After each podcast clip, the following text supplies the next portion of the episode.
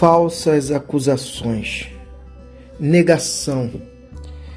Quantas é, atitudes negativas Jesus teve que assimilar contra ele para vivenciar o momento ápice da sua vida, a entrega em amor.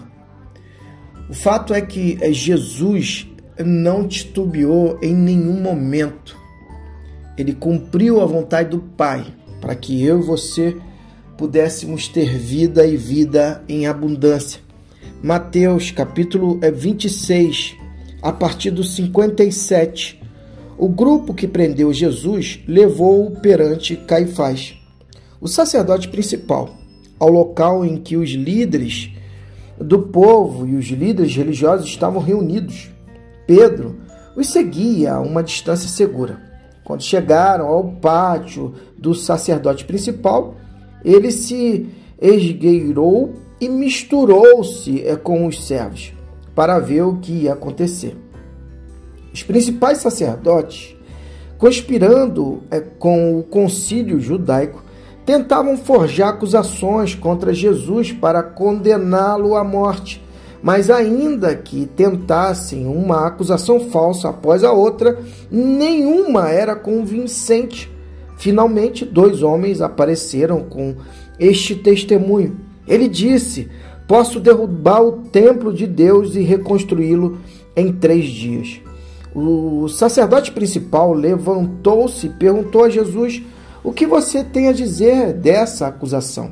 Jesus manteve silêncio. Então o sacerdote principal declarou: Ordeno, pela autoridade do Deus vivo, que me diga se você é o Messias, o Filho de Deus. Jesus foi direto. Você mesmo disse. E isso não é tudo. Logo você verá por você mesmo o Filho do Homem assentado à direita do Poderoso vindo nas nuvens é do céu. Nesta hora, o sacerdote principal perdeu a compostura, rasgou a própria roupa, gritou: Ele blasfemou! Vocês vão ficar parados diante dessa blasfêmia? Todos gritaram: Morte! Ele merece sentença é de morte. Os homens começaram a cuspir e a bater nele, enquanto os bofeteavam e faziam piada. Profetiza! Messias! Diga quem foi que te bateu. Como é interessante esse contexto. Mesmo diante de mentiras, insultos, Jesus mantém sua dignidade. Top demais. Jesus não é, cede ele se mantém digno, falando a verdade com coragem e determinação.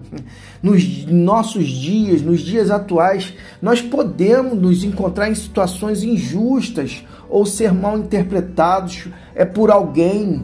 No entanto, a resposta de Jesus nesse julgamento nos ensina a manter a nossa integridade a falar a verdade, a confiar na justiça de Deus, mesmo quando a justiça humana falha. A verdade pode ser distorcida, mas nunca destruída.